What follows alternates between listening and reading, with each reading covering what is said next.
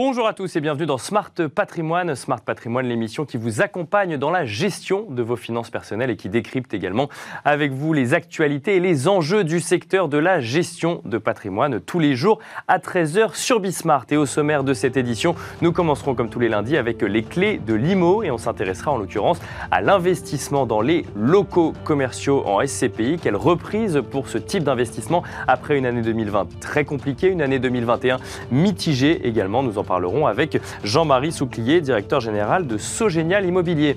Nous enchaînerons ensuite avec Enjeu patrimoine où nous aborderons le thème de la retraite de l'entrepreneur. Pour beaucoup d'entrepreneurs, revendre son entreprise suffit à préparer sa retraite. Ça n'est pas toujours une réalité. Nous en parlerons avec Sonia Elmlinger, directrice générale de Social Care Consulting, et Fabien Garcelon, fondateur de redchaussée.com. Bienvenue à vous tous qui nous rejoignez. Smart Patrimoine, c'est parti.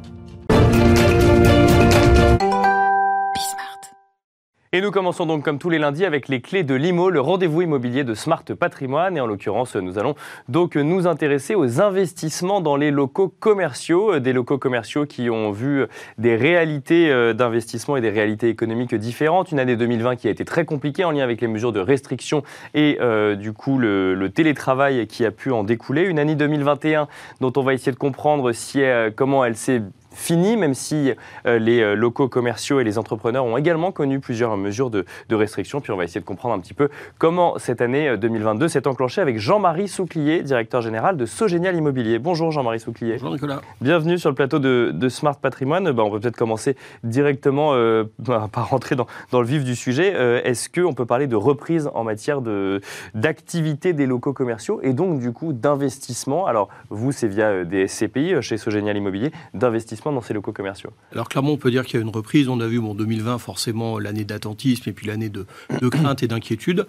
Même si cette inquiétude s'est pas forcément euh, traduite massivement par des retraits de parts de porteurs de parts. Il y a que quelques institutionnels qui ont fait des arbitrages. D'accord. Et au niveau des porteurs particuliers, la plupart ont gardé quand même une, enfin l'immense majorité ont gardé confiance dans le produit. C'est un produit de long terme et ils sont restés dans ce produit. Donc les investisseurs en 2020 sont restés effectivement dans le produit en attendant de voir ce qui allait se passer pour la suite. 2021 a été une année euh, très calme, euh, clairement. Euh, petite reprise de la collecte, mais vraiment en attentif. Nécessairement, faire venir des gens sur du commerce qui avait été fermé pendant assez longtemps, euh, plus ou moins longtemps, bah, c'était un petit peu compliqué. Puis là, 2022, on voit ça repart, on voit les collectes qui remontent, on voit l'investissement qui repart, un gros intérêt qui se remet sur le commerce.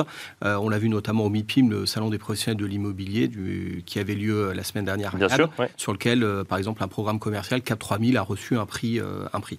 D'accord, donc en fait, on voit les investisseurs qui refont confiance finalement, si je comprends bien, à ce, euh, donc, euh, dans cet investissement qui sont les locaux commerciaux. Si on parle de la réalité économique des, des, locaux commerciaux, donc du coup ceux qui, euh, bah, qui, qui, prennent des bails, qui payent des loyers tous les mois, donc du coup l'année 2020 bon, a été complexe, mais avec un certain nombre d'aides également pour les entrepreneurs. L'année 2021, comment elle s'est déroulée pour L'année 2021 c'est plutôt très bien déroulé. On a eu quelques petites phases de, de, fermeture, quelques petits accompagnements avec les locataires, ça de façon généralisée dans les SCPI. D'accord. Ce fut vraiment à la marge et on a eu euh, des bons taux de paiement. On a continué à louer des locaux quand ils étaient vacants. Il y a eu des libérations, mais des bonnes relocations. Donc globalement, les années sont l'année 2021 était paradoxalement, contrairement à ce que les gens pensent, plutôt bonne pour le commerce. D'accord, parce qu'on a quand même vu effectivement euh, des, mesures de restriction, des confinements, certaines professions qui ont été obligées de rouvrir, puis refermer, puis rouvrir, mettre, mettre en place des gestes barrières. Ça, d'un point de vue investisseur, pas d'un point de vue exploitant, mais d'un point de vue investisseur, on le ressent pas trop quand il s'agit de payer ses loyers ou retrouver un, un locataire si jamais le locataire venait à s'en aller.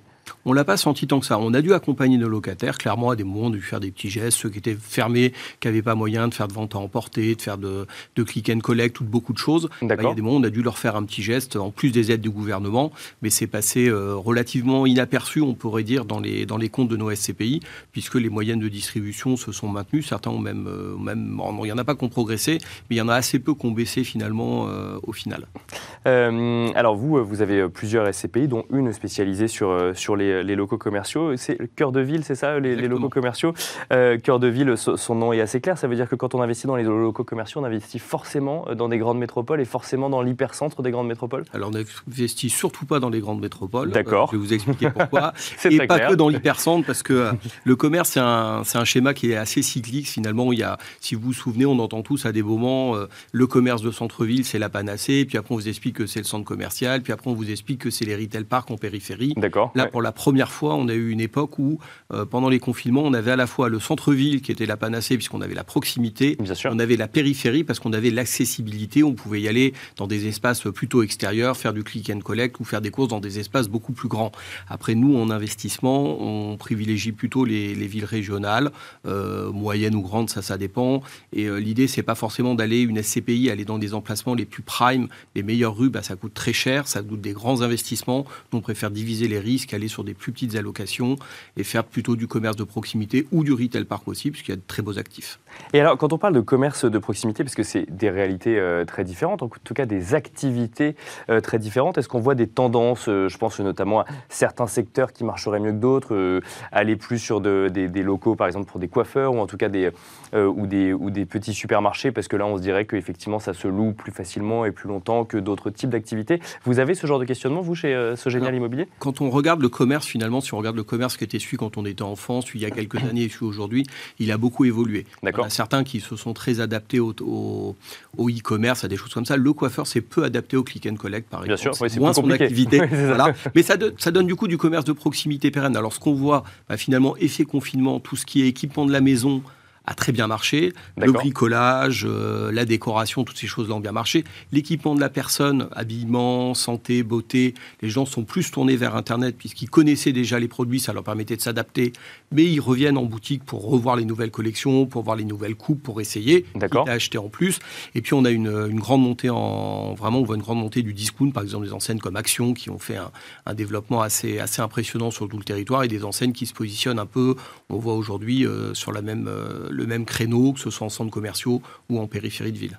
Et alors, justement, en lien avec, euh, bah, avec le e-commerce qui s'est énormément développé, alors ça existait avant la pandémie, évidemment, mais la, la, pandémie a, un petit, a mis un, coup d'accélérateur. Vous parlez euh, bah, d'activités comme du textile ou autre. Est-ce que euh, là, on, voit un frein supplémentaire au développement de certaines activités Comment est-ce que, comment est que vous voyez ce, ce, développement du e-commerce dans une activité d'investissement pour, pour, des locaux commerciaux physiques, pour le coup? Est-ce que les gens vont encore en bas de chez eux ou est-ce qu'ils se déplacent encore? Alors, les gens vont toujours en bas de chez eux. Et d'ailleurs, en commerce, on dit toujours c'est l'emplacement, l'emplacement, l'emplacement. c'est une phrase, une phrase qui est très connue et sur, euh, surreprésentée. Mais ça reste quand même une réalité. Finalement, quand vous avez un commerce qui est bien placé, aujourd'hui, vous pouvez avoir de Demain, vous pourriez avoir une dark kitchen. C'est un phénomène qui se développe énormément. effectivement, vous pourriez avoir des dark stores. Alors, c'est pas les plus beaux magasins, n'empêche qu'ils utilisent des mètres carrés. C'est les mêmes euh, emplacements entre guillemets entre, je sais pas moi, euh, une boutique, une boutique dans le textile et une dark kitchen?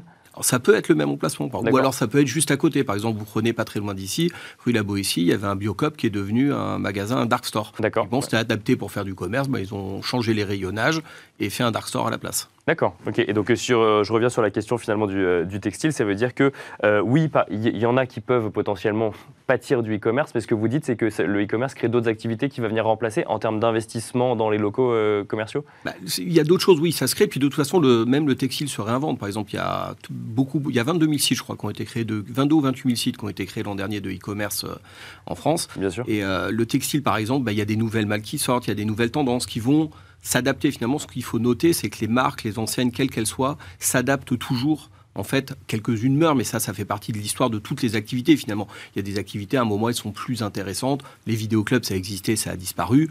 Euh, le textile, ça a toujours existé, on en fera toujours. Peut-être qu'au lieu d'avoir des immenses magasins Zara, demain, on aura des magasins plus petits, gérés différemment, gérera plus de click and collect, parce qu'ils font déjà quasiment tous, et on pensera les choses différemment, et le commerce s'adapte. C'est ça qui est un peu magique. C'est que quand vous avez un bon emplacement, les choses s'adaptent toujours, et les choses rentrent dans une certaine normalité dans le temps, et on est sur du long terme, puisqu'on fait de l'immobilier. D'accord. Oui, donc en fait, euh, à partir du moment où on a l'emplacement, la question n'est pas tellement de savoir quelle sera l'activité dedans, puisqu'ensuite ça évolue effectivement euh, au fur et à mesure. Une autre question qu'on peut se poser, c'est euh, la place des, toujours dans les tendances finalement des, bah, de, ceux qui louent, hein, des, locataires, c'est est-ce qu'on est plus sur des, grandes enseignes, des grandes chaînes, des franchises, ou est-ce qu'on est plus aussi toujours sur du commerce indépendant? Est-ce que là, vous avez vu une évolution depuis 2-3 ans à ce stade? Alors je pense qu'en termes de depuis 2-3 ans, je ne vais pas dire que c'est une évolution, mais on a vu peut-être un recentrage des choses.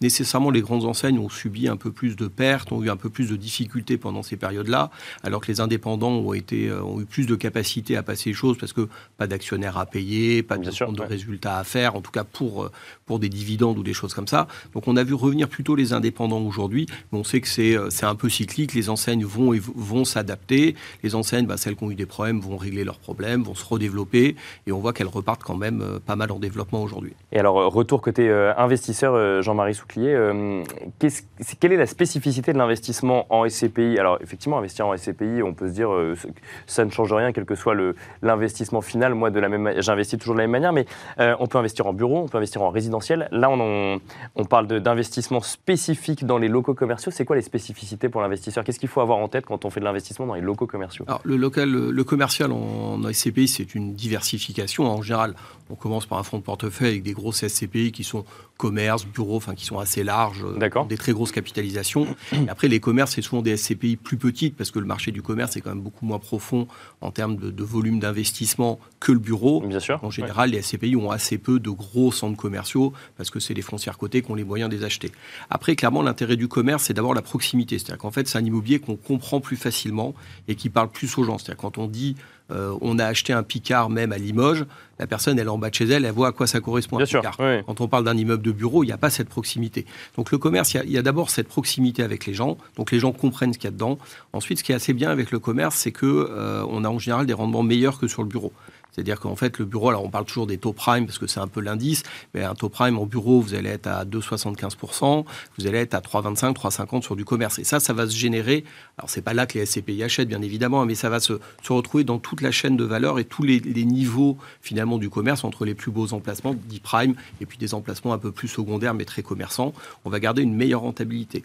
Ensuite. Euh, et alors, si on parle de rentabilité, j'aime bien qu'on parle de risque, moi aussi, ça veut dire que c'est un peu plus risqué d'investir en locaux commerciaux? Alors, vous avez un peu plus de risque parce que techniquement, techniquement, vous avez des indépendants, vous avez des choses comme ça par rapport à, euh, un Google qui pourrait être votre locataire ou à Total euh, qui pourrait être votre locataire, Total Énergie. Donc vous avez un peu plus de risques. Mais finalement, euh, si vous choisissez les bons fondamentaux, vous essayez de trouver plutôt des, activités en croissance et pas acheter des vieilles activités, sauf pour un emplacement. Des fois, on achète un truc un peu vieillissant parce qu'on sait que l'emplacement sera bon. Bien sûr. Et après, ben, la SCPI, elle va accompagner. Ce que le bureau fait en restructuration dans le temps et en, mesure d'accompagnement. La SCPI peut le faire à des moments euh, en mesure un peu de relocation. On a très peu de travaux à faire dans nos boutiques quand on a des boutiques indépendantes. Et puis des fois, bah oui, on a un, locataire qui dépose le bilan, et ben on récupère les locaux, on remet en location, on perd un peu de loyer. Mais finalement, entre perdre 6 mois, 9 mois de loyer parce qu'on reloue et puis perdre 2 ans de loyer parce qu'on restructure un immeuble entier, le choix peut être vite fait. Oui, on comprend aussi qu'il y a peut-être un peu plus d'agilité du fait de la taille euh, de, ce qui est loué euh, au final. Merci beaucoup Jean-Marie euh, Souclier. Je rappelle que vous êtes directeur général de Sogénial Immobilier. Merci de nous avoir permis bah, de, de comprendre un petit peu l'état des lieux de ces investissements en locaux commerciaux donc en ce début d'année 2022. Et quant à nous, on se retrouve tout de suite dans Enjeu patrimoine.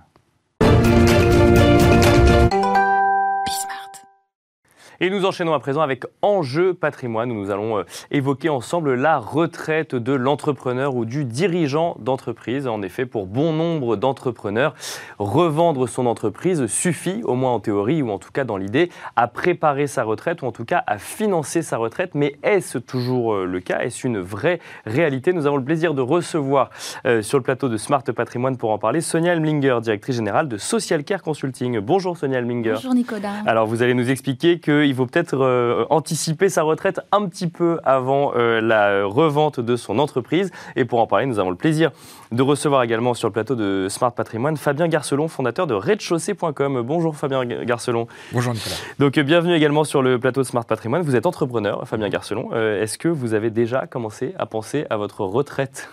On y pense euh, très tôt, en fait, quand on est euh, chef d'entreprise, parce qu'on souvent on se met euh, un peu en perspective, aussi bien dans le business qu'à titre personnel. Bien sûr. Donc oui, oui, on y pense. Vous avez commencé à y penser à quel âge, du coup? Dès que j'ai été en fait indépendant, il y a une quinzaine d'années à peu près. C'est dans le process en fait classique. on, se dit finalement, bah, d'un côté, mes revenus ne vont plus dépendre que de mon activité, et donc mes cotisations vont, ne vont plus dépendre que de mon activité, donc il va falloir que je pense aussi à ma retraite. Oui, et puis psychologiquement, on n'est plus salarié. Salarié, il y a quand même une forme de confort. Bien sûr. Où On n'a pas cette inquiétude-là dans la majorité des, des, cas. Et c'est quand on est indépendant, obligatoirement, c'est logique d'y penser en même temps qu'on crée sa société. Sonia Hemlinger, alors on va évidemment évoquer ensemble les différents dispositifs pour préparer sa, retraite, mais juste avant, l'entrepreneur, celui qui monte son entreprise et qui ensuite la dirige, il cotise quand même pour sa retraite. Oui, oui, il cotise. Alors après, ça dépend de, son statut. Il peut avoir un statut de dirigeant salarié ou un statut de non salarié. D'accord. Bon, bah, le dirigeant salarié cotise plus, donc il aura plus à la retraite. Bien le dirigeant salarié cotise moins, il aura moins. Euh, donc effectivement, le, dirigeant non salarié est déjà beaucoup plus... Euh, Protégé non salarié, il est euh, justement beaucoup plus euh, enclin à, se dire euh, non, je, je, cotise moins, donc j'aurai moins à la retraite le dirigeant salarié. Parce que alors le dirigeant non salarié, lui, quand il se retrouve à la retraite, enfin lui ou elle d'ailleurs, on, se retrouve en fait sur des niveaux de rémunération, si on peut appeler ça une rémunération, en tout cas de pension, qui sont bien moindres que ce qu'il a pu connaître lors de sa, de sa vie professionnelle. Oui, oui, tout à fait. On, ben, pour la retraite, en tous les cas, on estime qu'un un dirigeant, salarié ou non salarié, euh, va avoir une chute de revenus euh, environ de 60 à 70 à la retraite. Ah oui, Ce sont des chiffres très importants. Mais bon, en même temps, euh, on, à 60 ans, on a une espérance de vie de 23 ans pour les hommes et de 27 ans pour les femmes. Bien sûr. Donc on comprend le problème de, des retraites et l'anticipation qu'il va falloir avoir, effectivement. Bon, si je comprends bien, Fabien Garcelon, il faut que rez-de-chaussée.com marche très bien, que vous le revendiez très bien, et puis c'est bon, votre retraite est réglée. C'est aussi simple que ça? C'est, J'aimerais bien. J'aimerais bien. Déjà, dans chaque activité, il y a une valorisation de la société. C'est pas parce qu'on a une société qu'elle vaut euh, beaucoup d'argent aussi. Bien sûr. Euh, donc il y a, y a, cet aspect-là à prendre en compte. Il y a aussi euh, l'investissement qu'on peut faire grâce à société sur de l'immobilier, par exemple. D'accord. il y a un process qui est assez classique pour les chefs d'entreprise, qui est d'acheter leurs propres locaux et de les financer par une SCI et faire porter, par exemple, le, le, règlement des loyers par cette SCI. Donc en plus du montant de la société qui est susceptible d'être valorisé et revendu plus tard, on peut aussi euh, profiter de son activité pour faire l'acquisition d'un bien immobilier qu'on revendra également ou pas euh, avec Mais la qui permet effectivement bah, d'avoir un investissement immobilier en plus. Donc euh, Exactement. on est dans la pierre, quoi. on est dans, on est mm. dans, le dur. Sonia Elmlinger, justement, cet investissement immobilier, c'est peut-être le, le, premier réflexe qu'un entrepreneur doit avoir pour se composer un patrimoine au-delà de son entreprise? Tout à fait, comme, comme le disait Fabien, l'immobilier d'entreprise, ça c'est vraiment un des moyens et, c'est extrêmement euh, utile. Donc on euh, crée une SCI oui. qui va abriter l'entreprise. Vos bureaux, votre entreprise. Et c'est l'activité de l'entreprise qui va payer les loyers, donc qui va financer, entre guillemets, le remboursement. Mais euh, l'immobilier est acquis en nom, au nom de l'entrepreneur. Au nom de la SCI. Au, nom de la SCI. et l'entrepreneur est actionnaire de la SCI. Exactement. Et tout à fait. Donc euh, après, effectivement, il peut le, garder et avoir euh, percevoir les loyers, même s'il a vendu son entreprise ou vendre le, le, tout. Euh, il peut aussi penser à sa résidence principale. Hein. Quand on est jeune, on peut quand même avoir une capacité d'emprunt. Et puis ensuite, il y a tous les systèmes, bien sûr, d'épargne, les PER, les assurances-vie, l'épargne salariale également, qui sont possibles. Eh ben, on va peut-être rentrer un petit peu dans, dans le détail. Quand on est entrepreneur, effectivement, qu'on a déjà une entreprise, qu'on a pu faire une acquisition immobilière euh, ou non, euh, quels sont les dispositifs plus classiques qui existent? Est-ce que déjà ça change quelque chose si on est salarié ou non salarié? Là encore, bah, déjà l'épargne salariale, si on prend celui-là, ça n'existe que pour le dirigeant salarié. Alors euh, non, aujourd'hui, l'épargne salariale, on peut justement, en tant que travailleur indépendant, à partir du moment où on a un salarié, on peut utiliser ce dispositif. Même pour soi, même si une fois même on n'est pas salarié. Tout à fait. D'accord. Tout à fait.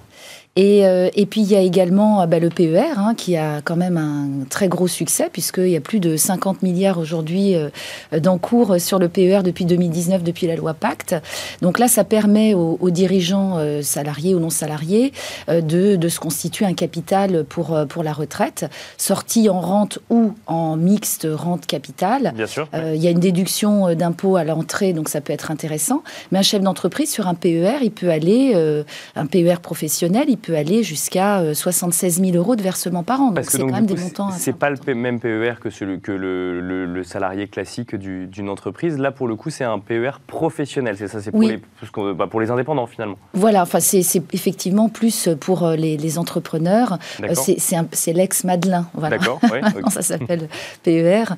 tout a été regroupé, mais c'est l'ancien Madelin, retraite Madelin. Et alors, on reviendra sur l'épargne salariale, mais le, le PER, c'est un très bon exemple. Donc, en fait, on est chef d'entreprise, on cotise, enfin, on cotise pas, mais on, on, verse régulièrement sur son mm. PER donc des sommes pour préparer sa retraite. Quand on crée son entreprise, qu'on a 30 ans ou même qu'on est 40 euh, ou 50 ans, il y a quand même cette idée, quand on verse sur un PER, d'immobilisation, alors sauf quelques cas de, de sortie, mais d'immobilisation de l'épargne. Quand on est chef d'entreprise ou entrepreneur qu'on ne sait pas de quoi va être fait la vie économique de son entreprise sur les prochaines années, peut-être qu'on va la revendre, peut-être qu'on va avoir besoin d'argent. Comment est-ce qu'on fait pour arbitrer les sommes qu'on verse sur son PER en anticipation de la retraite, euh, comparé à celles dont on va, les sommes dont on va peut-être avoir besoin dans deux ans pour assurer euh, une trésorerie personnelle, par exemple? Alors, euh, c'est vrai que plus on est jeune, plus c'est, surtout quand on monte son entreprise, c'est difficile d'épargner. donc, il faut commencer petit. pour donner un exemple concret, quelqu'un qui a 40 45 ans, par exemple, va verser 300 euh, euros euh, sur un PER jusqu'à ses 65 ans, il pourra quand même prétendre à, une retraite, enfin une rente autour de 380 euros par mois et un capital d'un peu plus de 100 000 euros. Donc euh, petit à petit, c'est pas négligeable. Et puis au fur et à mesure des années, ben, quand on a un peu moins d'endettement, il ben, faut augmenter ses versements, sachant que, comme vous le disiez, en cas de problème grave, on peut quand même débloquer invalidité, bon, surendettement, etc on peut débloquer. En surendettement, on peut débloquer son PER pour, euh, pour, euh, pour venir essayer d'assainir un petit peu la situation. Tout à fait, en cas aussi de liquidation euh, judiciaire, enfin ce, ce genre de problème très très grave, on, a quand même un déblocage anticipé. Donc c'est voilà, ça sécurise malgré tout. ça, peut permettre de rassurer peut-être l'entrepreneur qui commencerait à, souscrire à, un contrat PER. Alors Fabien Garcelon, je ne vais pas vous demander si à titre personnel vous avez un PER, mais cette question de d'arbitrage entre temps long et temps court alors effectivement, quand on est salarié dans une situation un peu plus confortable, on, a, déjà cet arbitrage entre mes projets mhm. court terme et mes projets long terme. Mais quand on est entrepreneur et qu'on se dit que bah, il peut se passer, la conjoncture peut être très mauvaise, mon entreprise peut ne plus me rémunérer du tout, elle peut perdre de la, de, la valeur. Comment est-ce que euh, moi, d'un côté, je, je sécurise demain tout en réfléchissant à après-demain bah, c'est ça rentre dans le cadre euh, de la gestion de tous les jours d'une entreprise, où on prévoit aussi les, les, moments difficiles. L'avantage avec les produits que propose Sonia, c'est que c'est modulable. Donc euh, on a fait une bonne année, on va en profiter pour euh, sortir un petit peu de cash de la société et puis aller le mettre au chaud dans ce, ce genre de produit. Tout, tout en sachant que s'il y a le moindre problème, en effet, on peut récupérer cette somme. Donc, ce n'est pas une vraie problématique, c'est juste une décision de gestion en tant que chef d'entreprise, à vouloir se donner un petit peu de confort et puis euh, savoir bien gérer ses flux, euh, ses flux financiers. Bon, alors, sachant qu'effectivement, donc là, le PER, euh, donc effectivement, les fonds sont bloqués, mais il y a d'autres mécanismes. Il y a l'assurance vie où là, pour le coup, c'est mmh. plus simple entre guillemets de faire entrer et sortir des flux d'argent. vous nous avez parlé du PER, vous nous avez parlé d'épargne salariale également. Alors l'épargne salariale, moi, ce qui m'intéresse, c'est que du coup, je suis entrepreneur, j'ai un seul salarié, je peux moi aussi euh, utiliser ce mécanisme alors même que bah, je, ne, je, ne, touche pas de salaire finalement, je ne me paye pas en salaire tous les mois. Oui, oui, tout à fait. Euh, il y, a, y, a, y, a, pas mal dans l'épargne salariale, là, il y a pas mal de, de mécanismes. De, de, il y a le PEE, donc avec l'abondement. Euh, il y a également euh, le, le, le, le, PERCO, enfin la possibilité de, de, mettre de l'argent pour, pour la retraite. donc il y a, y a quand même aujourd'hui avec des charges très limitées, puisqu'il n'y a pratiquement pas de pas d'imposition, enfin pas de charges sociales. Donc c'est vrai que c'est quand même très intéressant pour le chef d'entreprise et également le chef d'entreprise salarié ou non salarié. Vous pouvez en bénéficier et puis faire, euh, en faire bénéficier aussi vos salariés. D'accord. Alors après, il faut quand même. C'est euh, l'entreprise qui cotise pour moi quelque part finalement. Tout à fait, tout à fait. Enfin, l'entreprise que j'ai créée, dont je suis propriétaire, donc euh, c'est logique quelque part. Mais donc du coup, c'est effectivement c'est l'entreprise qui cotise pour moi entrepreneur. Tout à fait. Et pareil pour le PER entreprise, on va dire. Il y a aussi le, le, le, PER catégoriel. Donc là, c'est pour les dirigeants salariés. Pour certaines catégories de, salariés, là, c'est une obligation de l'entreprise de verser euh, pour, pour ses salariés. Donc, ça peut être aussi euh, un dispositif intéressant. Et alors, au-delà donc du coup de cette épargne salariale ou du, ou du PER, comment est-ce qu'on peut préparer sa retraite quand on est entrepreneur des, des, mécanismes plus classiques qui sont connus par, par, par le, grand public, si je puis dire, l'assurance vie par exemple? L'assurance vie, oui, oui, tout à fait. Alors c'est complémentaire avec l'épargne salariale ou, ou le, le, le PER. Ah oui, c'est pas un choix, c'est qu'en fait il faut faire un petit peu de tout, c'est ça pour diversifier, pour, diversifier non seulement ceux dans quoi on investit et en plus de ça les différents mécanismes d'entrée ou de sortie. Tout à fait, parce qu'effectivement, l'assurance vie, comme vous le disiez, c'est disponible tout de suite. Donc là, ça peut être une poche de cash euh, si jamais on a un problème. Alors par contre, là, quand on met dans de l'assurance vie, c'est pas comme le PER avec une déduction euh, donc fiscale à, l'entrée, mais c'est disponible. Donc c'est vrai d'avoir un mixte des deux, euh, ça permet quand même de, de, de, bien se couvrir. Et puis il faut le faire le plus tôt possible. Et puis évidemment, l'immobilier, là, c'est plutôt Fabien qui est le professionnel de l'immobilier, parce que ça utilise le levier de l'endettement et euh, ça permet donc de se constituer un patrimoine euh, pour la résidence principale ou pour, euh, pour du locatif aussi. Et de cumuler sa possibilité de remboursement personnel, mais aussi celle, celle de, l'entreprise. Fabien Garcelon, je vais, je vais vous embêter encore un peu. Aujourd'hui, dans l'actualité, on parle de retraite à 60 ans, à 65 ans. Vous, vous êtes capable de nous dire à quel âge vous partirez à la retraite aujourd'hui? Aux alentours des 70 ans, je pense. 70 ans, donc déjà 5 ans de plus que ceux qui partiraient le plus tard à la retraite. C'est un peu le piège quand on est chef d'entreprise aussi et qu'on a la chance de faire un métier qu'on aime. On mhm. n'a pas obligatoirement euh, mis en perspective euh, d'arrêter. Euh, d'autant plus que moi, je suis dans une activité où plus le, temps est mon ami, plus je suis présent sur le marché, plus je suis reconnu et plus mon métier est agréable à, à faire. Donc je pense que je vais le faire encore très longtemps. Est-ce que euh, ça peut arriver, euh, euh, un entrepreneur qui se dit tiens, bah, je partirai à la retraite à tel âge, et au final, bah, la situation de l'entreprise fait que, en fait, il faut encore attendre quelques années Ça, c'est quelque chose qui. C'est un piège, entre guillemets, ou un risque que l'entrepreneur doit avoir en tête? L'entrepreneur, il ne fait que de prendre des risques. donc, c'est votre question, elle est intéressante, mais elle est intrinsèque au business de l'entrepreneur c'est une aventure. Donc on sait à peu près quand on commence. on ne sait jamais vraiment quand ça va se terminer et comment ça va se terminer. D'où l'intérêt d'avoir quand même des, euh, d'être prudent avec euh, les produits de Sonia, en investissant aussi dans son entreprise, dans l'immobilier, en achetant sa résidence principale. C'est, tout un, un, tout qui fait qu'on est euh, beaucoup plus rassuré quoi qu'il arrive dans la vie de la société. Sonia Elminger, même question sur ce, ce timing de départ à la retraite quand on est entrepreneur. Effectivement, on peut se fixer un objectif et en fait se rendre compte que c'est pas du tout le bon moment pour vendre son entreprise ou que euh, bah, il y a des problèmes. Donc en fait, il faut rester. On, encore, on estime à 3 ans le temps où il faut rester ou à 5 ans ou autre. Qu'est-ce qu'on fait dans ces cas-là? On, on, retarde sa retraite ou euh, on trouve des solutions intermédiaires? Oui, justement, là, enfin, on ne sait pas si ça va continuer, mais je, je, pense, j'espère. On peut quand même en parler, puis on verra. Voilà, tout à fait. il y a un système qui existe. Aujourd'hui, vous pouvez prendre votre retraite à 62 ans euh, et faire un cumul emploi-retraite. Et notamment pour le travailleur indépendant, il n'y a, a, pas de plafond. Euh, donc ça permet de soit de vendre et de rester un petit peu dans l'entreprise euh, tout en ayant sa retraite et puis d'accompagner le repreneur, soit de compléter ses revenus après l'âge légal, si on a tous ces trimestres, etc., de la retraite. Donc c'est un très bon dispositif pour aller peut-être jusqu'à 70 ans, comme le disait Fabien. Donc ça veut dire qu'on on prend sa retraite, oui. théoriquement, administrativement, mais on, se lève le matin, on continue à aller travailler. Tout à fait, on continue à aller travailler et à compléter euh, ses, revenus. Donc on continue à toucher un, revenu de son entreprise. Une rémunération. Une rémunération on peut faire euh, un mix aussi avec des dividendes. Euh, donc si on est dirigeant salarié, ça peut être très intéressant de faire un mixte dividendes et revenus complémentaires avec le cumul emploi-retraite. Et alors quel intérêt d'actionner ce, ce mécanisme de retraite si on continue à aller travailler? C'est qu'ensuite on peut aménager peut-être le temps de travail qu'on passerait au sein de son entreprise? Oui, effectivement. Ce qu'on voit sur le terrain, euh, c'est que les, clients en général lèvent le pied. D'accord. Euh, donc euh, ils, ont, ils font un cumul emploi-retraite, mais ils vont quand même travailler moins avec un, ben, un, stress en moins. Un stress, peut-être en moins, exactement. et puis, et puis peut-être être dans, dans, une autre optique également de transmission. Donc ça fait une transition en douceur. Merci beaucoup Sonia Elmlinger, directrice générale de Social Care Consulting, de nous avoir expliqué comment on peut préparer sa retraite quand on est euh, Merci également Fabien Garcelon, fondateur de, de pour votre témoignage un petit peu sur, euh, ces questions de retraite euh, que tout entrepreneur se pose. Merci à vous également de nous avoir suivis et je vous donne rendez-vous demain à 13h sur Bismart pour un nouveau numéro de Smart Patrimoine.